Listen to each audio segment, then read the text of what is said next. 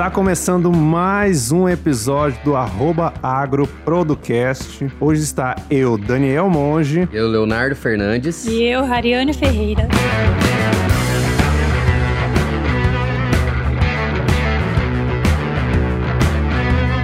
Essa é a segunda parte da nossa conversa com o tema Diploma não é mais garantia de emprego. No episódio passado a gente falou sobre a oferta de profissionais no mercado, falamos sobre algumas habilidades comportamentais que você precisa ter, falamos sobre o papel da faculdade para introduzir essas habilidades e falamos sobre algumas competências que o profissional do agro precisa aprender para se adaptar a esse novo mercado, esse novo mercado competitivo e dinâmico que a gente vive. Então, se você não ouviu, corre lá e ouça a primeira parte da nossa conversa, que vai até te ajudar a entrar no contexto dessa conversa e não ficar perdido nessa conversa de hoje. Então, sem mais delongas, fique com a parte 2 do episódio. Diploma não é mais garantia de emprego.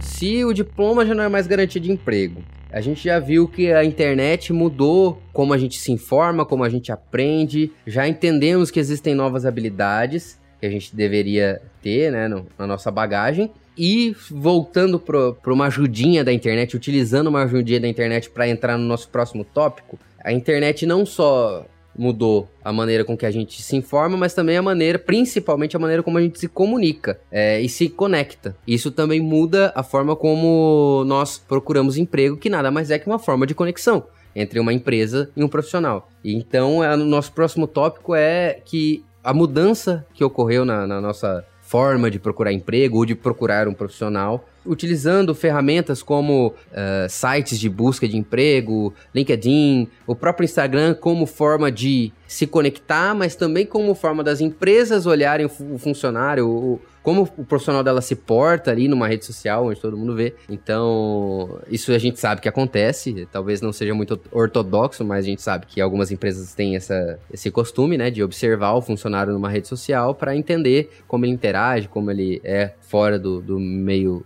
meio de trabalho. E isso leva a mais uma algum insight do novo mercado de trabalho que é as pessoas têm que parar com isso de que o emprego e a vida pessoal é, sejam distantes. Você é a mesma pessoa, então atuar numa área que te faça sentido e que você possa ser a mesma pessoa. A gente tem que pensar que não é a empresa que fica olhando a gente, são pessoas da empresa, porque a empresa é feita de pessoas. São gerentes, são CEOs, são outros profissionais ali do escritório ou de campo que também observam essa movimentação nossa. Então, como a gente já sabe que as pessoas observam o que a gente está fazendo online, através do LinkedIn, Facebook, Instagram ou qualquer rede social, a gente tem que se portar e usar essas ferramentas para marketing pessoal da gente também. Então é um marketing pessoal da gente que era totalmente offline, agora está sendo meio offline e meio ou até mais da metade online. Um profissional que tem umas fotos no Facebook e no Instagram, só tomando cerveja, só tomando cachaça, só em festa, só em república. Será que essa pessoa é um profissional que trabalha com sei lá o quê, ou trabalha na Ambev, que só tem foto bebendo. E aí. que gente... nesse caso seria um bom, um, um bom marketing um bom pessoal, né? e um bom emprego, um né? Degustador de cerveja. Mas todo mundo tá vendo a gente não só os nossos amigos, mas as pessoas que talvez trabalhem com a gente ou talvez tenham a possibilidade de nos dar alguma oportunidade de trabalho, tá vendo também. Acabou a privacidade, né? Não se iluda. é, mas é, a intenção é justamente essa, você se misturar, aliás, você se misturar não, você parar de querer mostrar que você tem duas personalidades, você é, é a mesma No emprego você é aquela pessoa certinha, certinha séria, e... e no Instagram você é o porra louca, né? Então no stories tá lá gritando bêbado e acha que não vai ser julgado. Gente, a gente é julgado por tudo. Alguns meses todo. atrás tinha aquele meme, né? Com quatro fotos no Facebook, no LinkedIn, no é. Instagram e no Tinder. É. Cada foto uma pessoa diferente, né? Não existe mais isso. E se a gente chegou ao ponto de analisar isso, é porque todo mundo fez essa conexão, né? Exato. E o profissional, quando é para eles preparar melhor para uma entrevista, para trabalhar dentro de uma empresa, ele vai pesquisar sobre a empresa. Então, naturalmente, ele quer encontrar a empresa nas redes sociais, quer ver a cultura da empresa, o que, que a empresa fala, né, os funcionários. E aí você acha que você não vai ser pesquisado? Você tá indo você vai estar tá indo fechar uma relação com a empresa. Então é natural que vocês dois queiram saber onde vocês estão pisando.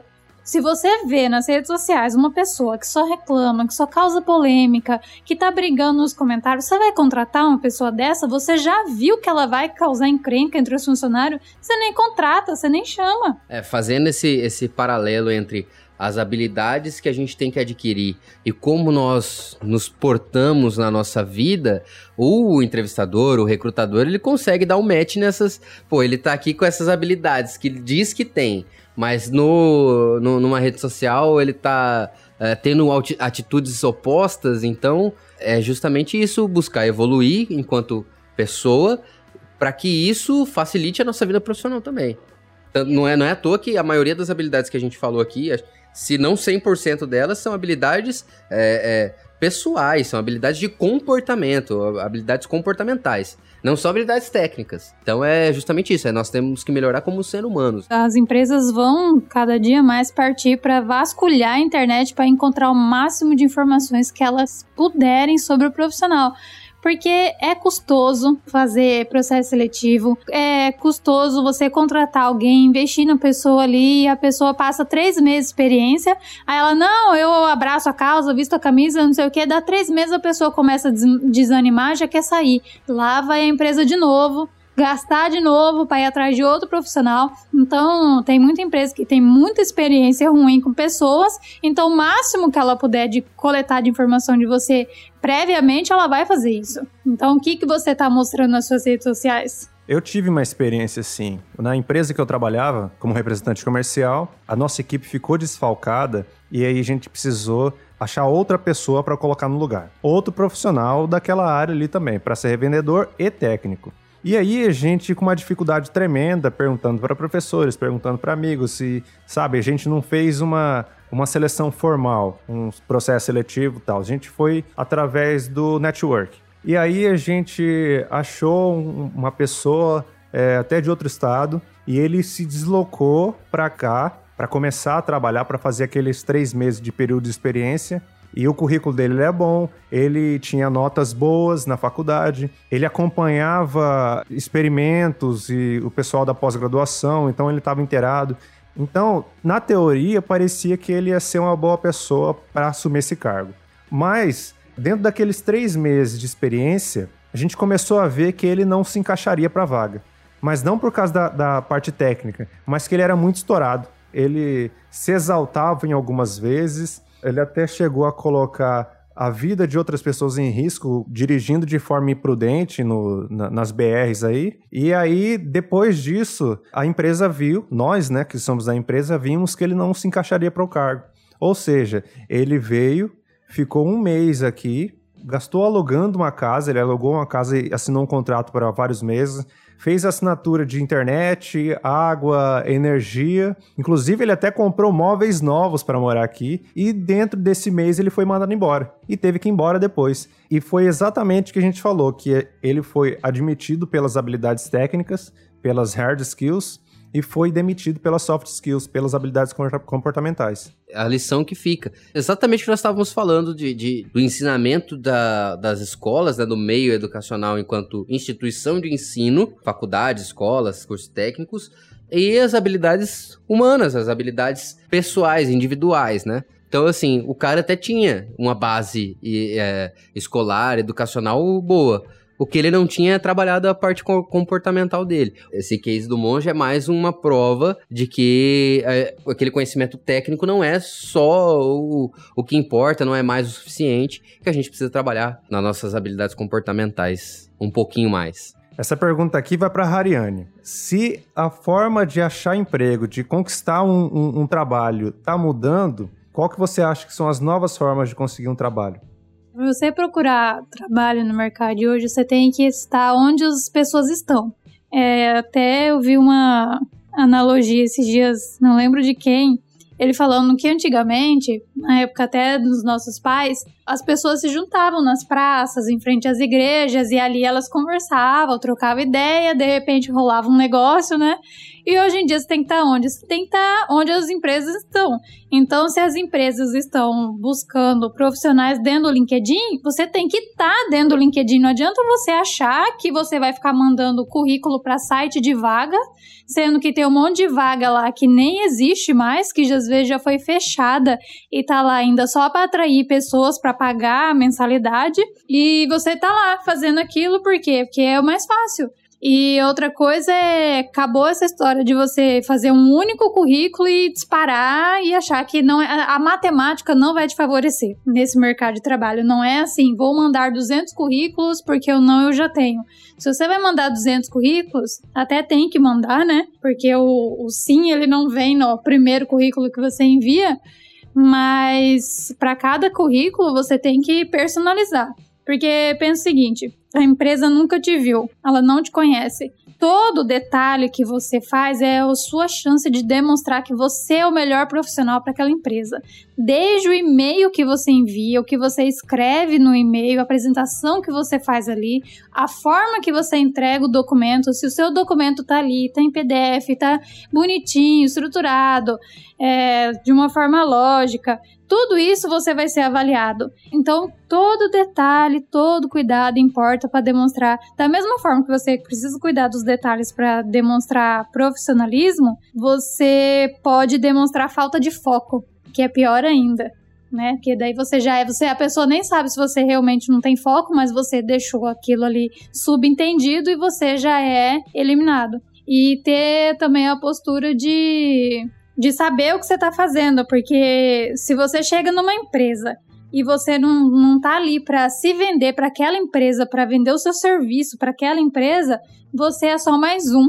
E se você chegar ali com aquela atitude de, ah, eu sou um bom profissional, veja isso, eu sirvo para vocês, você não vai servir. É. A pessoa sabe que você só quer um salário. E aí, é, você está, né, no LinkedIn e agora no Instagram né? Você está ali nos grupos do, do Facebook. Só que também tem que tomar muito cuidado, que tem gente que usa os grupos do Facebook para ficar pedindo emprego. E pedir não funciona. Ninguém tá procurando um desempregado, não tem nenhuma empresa que fala assim: ah, é, estou com uma vaga aberta, procura ali no banco dos desempregados alguém para preencher a vaga. Não é assim que funciona. Então você tem que estar tá ali é, conversando, contribuindo, colaborando, sabe? Entregando algum valor, alguma coisa de útil para você despertar a atenção ali das pessoas que às vezes não é o empregador que tá ali, mas alguém que teve contato e falou assim: olha, tenho uma pessoa na, aí na sua região que eu conheci no Facebook ali, é um cara que parece legal, faz uma indicação de você. Ainda tem muita empresa que contrata por indicação, mas fazer indicação também não tá fácil, gente. Se você. Eu duvido que você consegue falar cinco nomes agora de cabeça que você bota a mão na sua, sua mão no fogo por essas pessoas. Então é você tá lá no Facebook, é você tá fazendo amizade no Instagram, conversando com pessoas, porque você nunca sabe quem que é a pessoa. Não é chegar pedindo emprego, né? Ah, você é fulano, você me arruma um emprego? Não, não vai arrumar. Só para fazer um jabazinho aqui, é essa questão de a interação uh, que a Harry estava comentando, de interação, de de se comunicar com as pessoas tem tudo a ver com network. A gente já tem um, um episódio gravado de network, é o anterior a esse, esse episódio. Quem não ouviu, volta lá, dá uma escutada, que vai tirar bastante insight e vai poder pôr em prática que nem a Harry tá falando aí.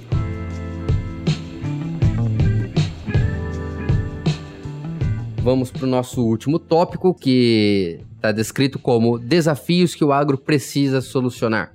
E acho que a gente pode começar justamente com a parte do mercado de trabalho que a gente estava falando já, das novas vertentes do profissional, focando para o profissional do agro, uh, as novas vertentes que existem, novos campos, novas áreas para o zootecnista, para o agrônomo, para o veterinário. Então, além daquela, daquele padrão que a gente conhece na faculdade, quando a gente está na faculdade, a gente acha que a gente pode ser técnico, extensionista, consultor técnico, no caso, vendedor, pesquisador, professor universitário, e aí depois vai surgindo algumas possibilidades de trabalho dentro da, de cada nicho né, da, do mercado agro, mas a gente agora tem que abrir a mente para as novas possibilidades, para os novos campos de mercado que tem para o profissional do agro.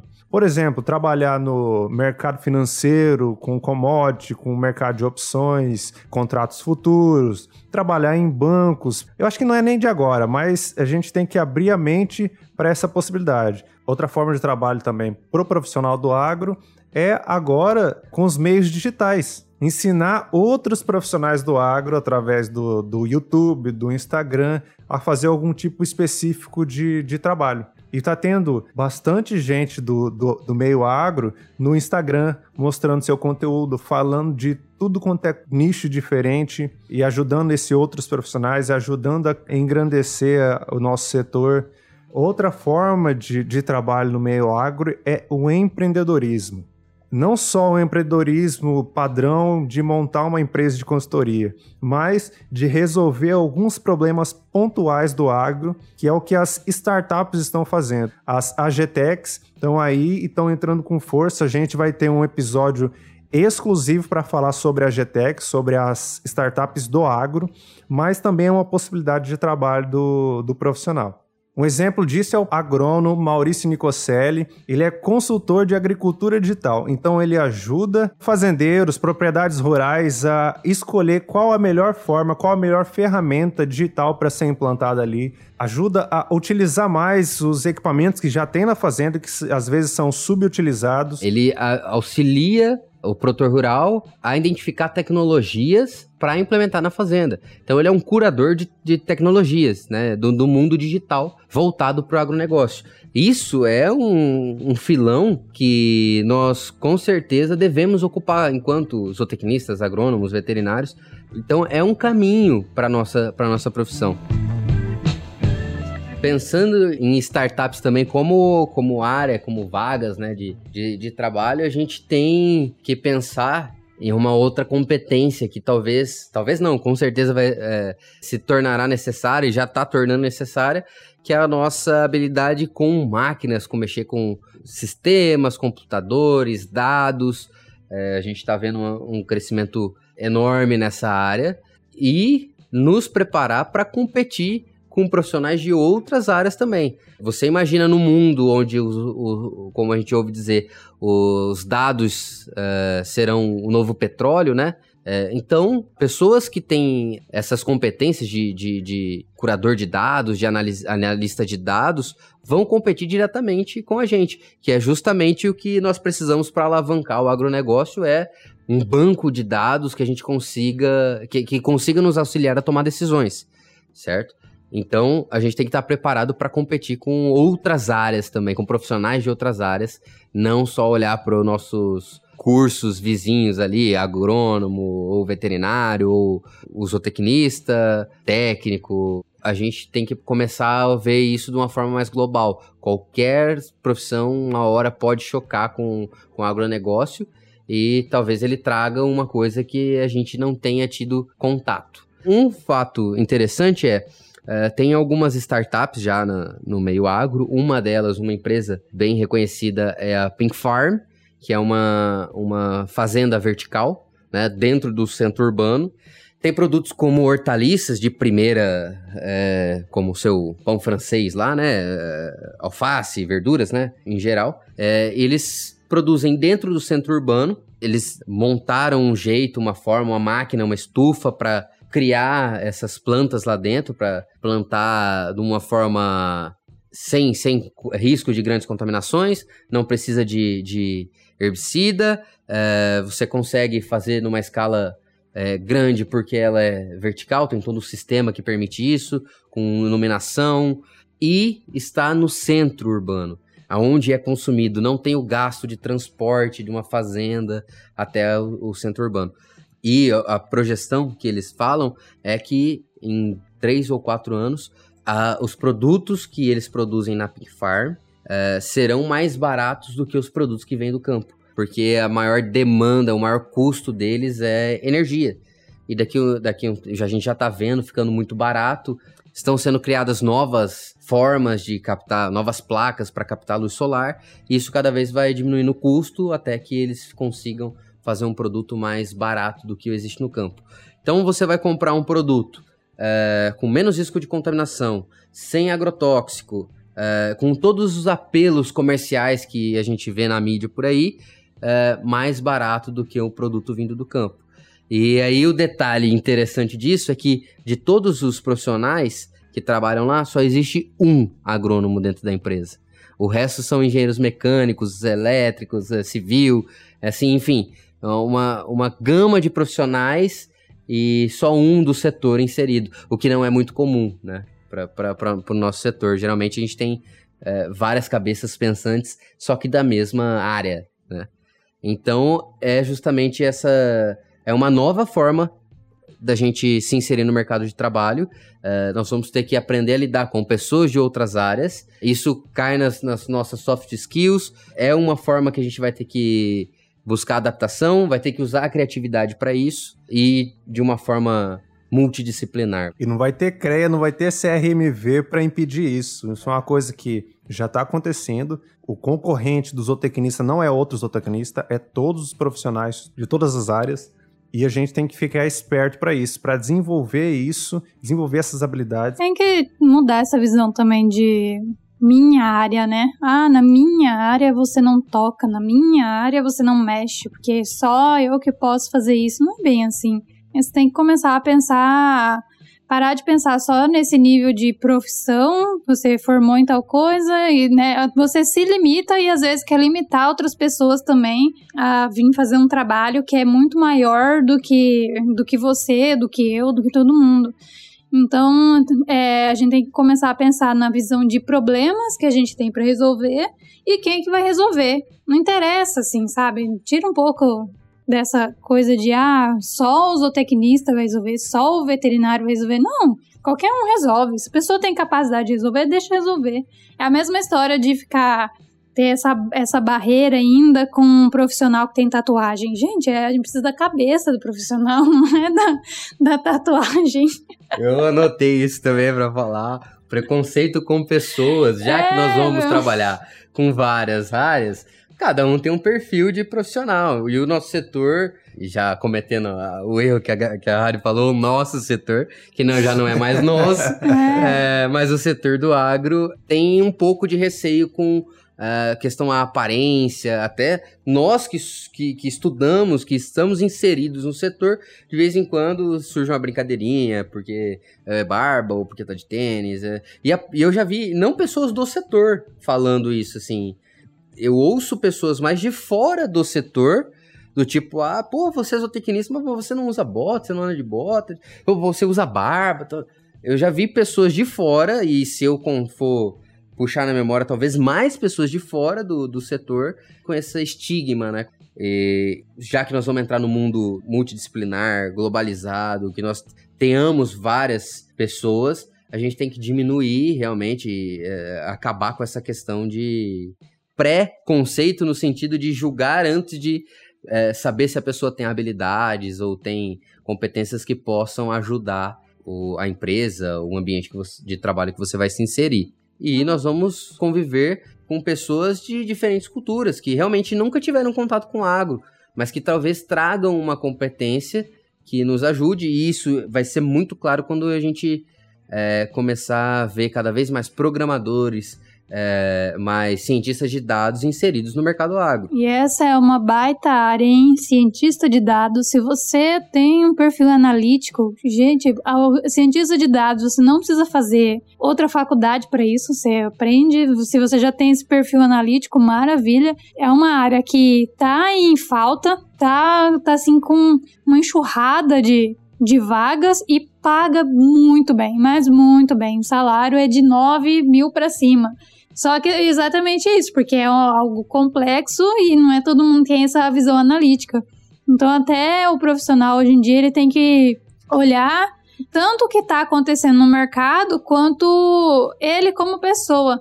Né? Não é porque você fez uma faculdade de zootecnia que você tem que trabalhar com uma cultura específica. Você pode sim trabalhar como cientista de dados se você tem esse, esse perfil, essa característica, né? Só puxando o gancho do que a Harry falou, uh, eu estava ouvindo um, um, talk com o Daniel Latorraca, que é o superintendente do, do IMEA, até foi um, um, um agrotalk do, da Digoreste Startup, da comunidade aqui de Cuiabá, de startups. Foi eleita a quarta maior comunidade do Brasil. E nesse talk ele estava falando justamente isso, que por ser um ambiente de startups, né, uma comunidade de startups, uh, foi perguntado a ele se ele via potencial né, nessa, nessa área, né, dentro dessa área para o agronegócio. E ele falou que o agronegócio, o, o Mato Grosso como sendo o celeiro do agronegócio, tem grandes chances de formar uma, uma, uma grande startup daqui nos próximos tempos agora, né? Que estão por vir. E que talvez, na opinião dele, seria na parte de dados, de computação de dados, de curadoria de dados. E a outra, a outra pessoa que eu vi falando sobre isso foi o Mackenzie, uh, que é, trabalha no Venture Capital, é um dos nomes, dos maiores nomes de, de uh, do mundo das startups aí. Ele falando que ele aposta em duas áreas para se tornarem, uh, ah, para existirem startups unicórnios, né? Que é quando a, a startup atinge o valor de um bilhão de dólares. E as duas áreas que ele vê potencial, uma é a educação que a gente já está chegando perto aí, tem algumas startups bem avançadas nesse quesito, e com certeza o agronegócio. Ele falou, a gente nunca sabe o que, é, da onde vai surgir o próximo negócio, né, o, o próximo unicórnio, uh, mas com certeza essas são as duas áreas que têm um excelente potencial para gerar esse tipo de, de startup.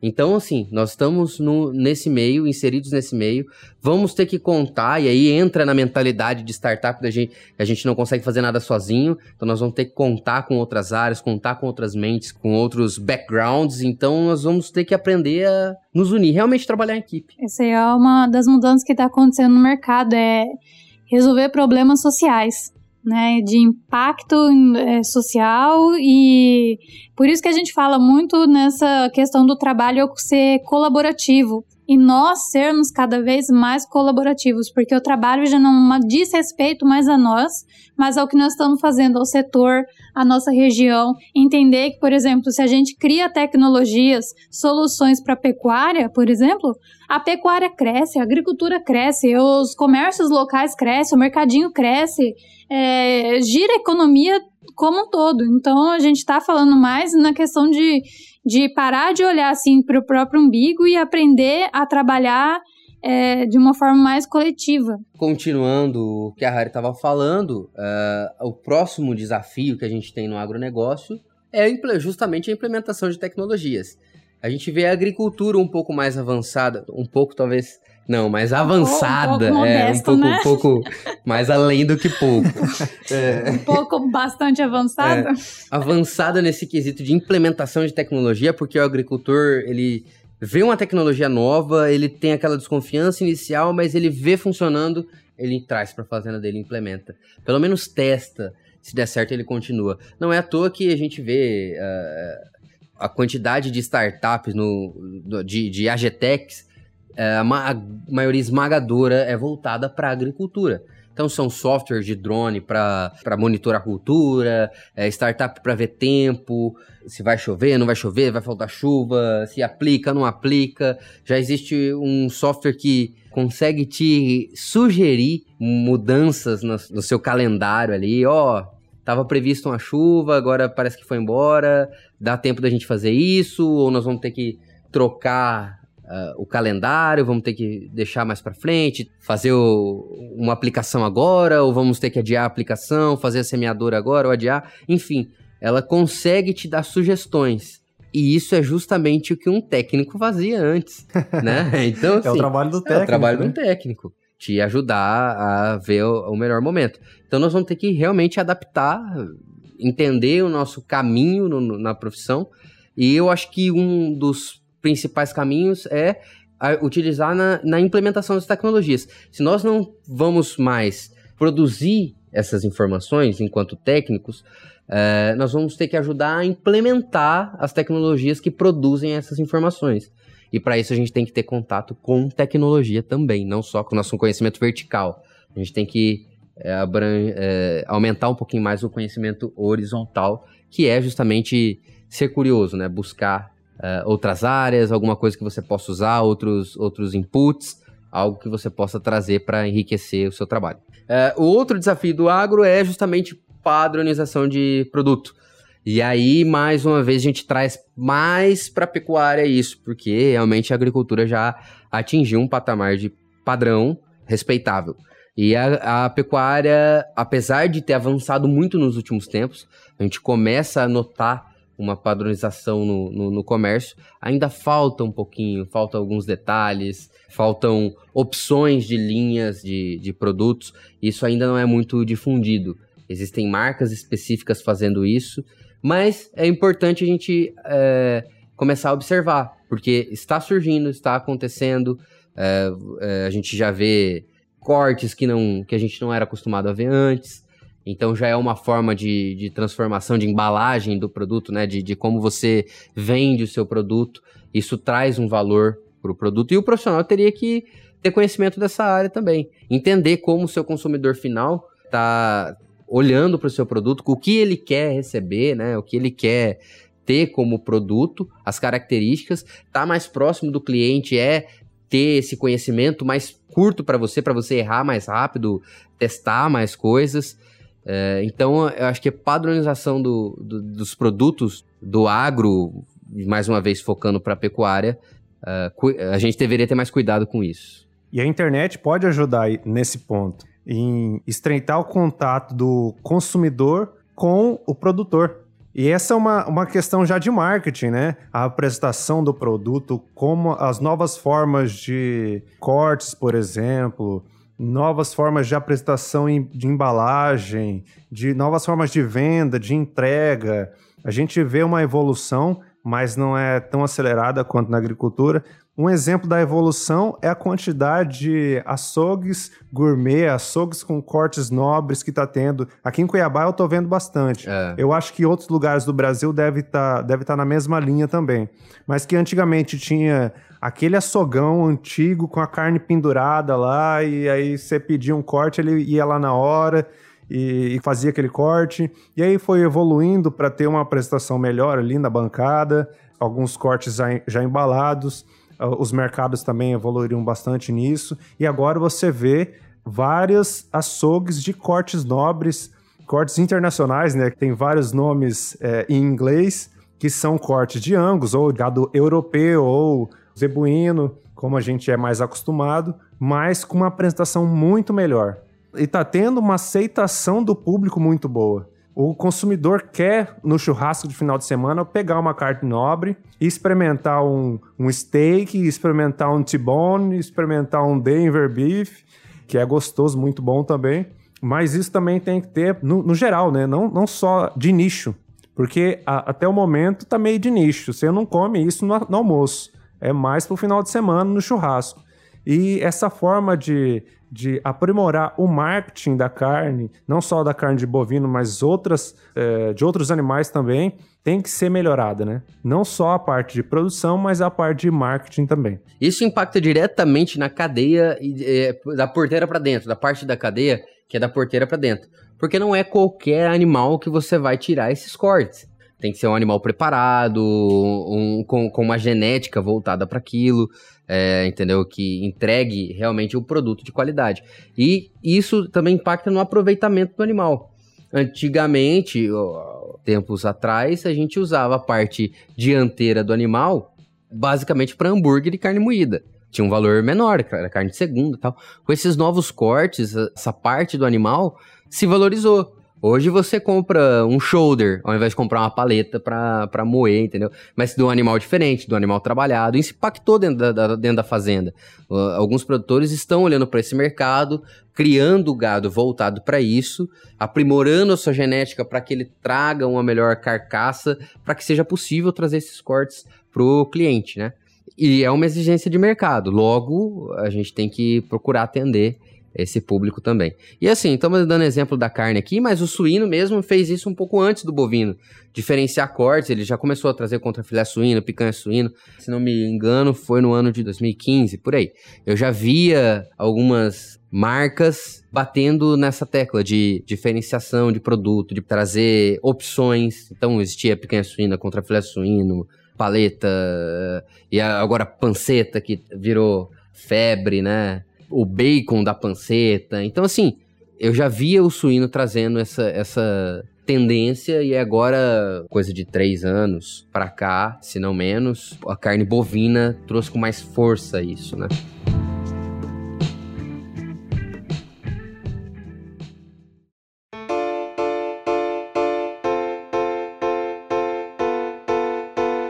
Então vamos finalizando mais um episódio do Arroba Agro Producast. Um episódio muito rico aqui que a gente abordou não só o diploma, mas algumas outras coisas e foi muito legal. E se você gostou desse episódio, compartilhe com os amigos, assine nosso canal no, no agregador que você estiver ouvindo para acompanhar sempre uh, quando a gente soltar novos episódios. Eu gostaria de agradecer mais uma vez o Leonardo e a Hariane pela presença aqui nesse episódio. Eu que agradeço vocês pelo convite. Foi um prazer estar aqui. Muito obrigada. Valeu, Mongeira. Valeu, Harry. Brigadão de, de, compartilhar um pouco desse tempo de vocês pra gente trocar uma ideia. É, acredito que a gente conseguiu abordar todos os nossos uh, as nossas metas nesse, nesse episódio. Reforçar o que o Monge falou aí para você que está nos ouvindo, se achou interessante enviar para seus amigos, para quem você acha que é, vai ser relevante essas informações. É, seguir a gente nas redes sociais. O meu Instagram é leonardo.zo. O meu é Daniel Monge E. O meu é Rari Ferreira, mas você não vai achar nada lá. Ainda. E no LinkedIn? No LinkedIn tem? Não, não tem mais LinkedIn, tá? Não estou disponível no mercado. Então, para o contato mais próximo entre a gente aí, siga a gente no Instagram, converse com a gente, mande direct e mande sugestões de pautas para a gente falar nos próximos episódios. Show de bola. Muito obrigado. Então é isso aí, até mais.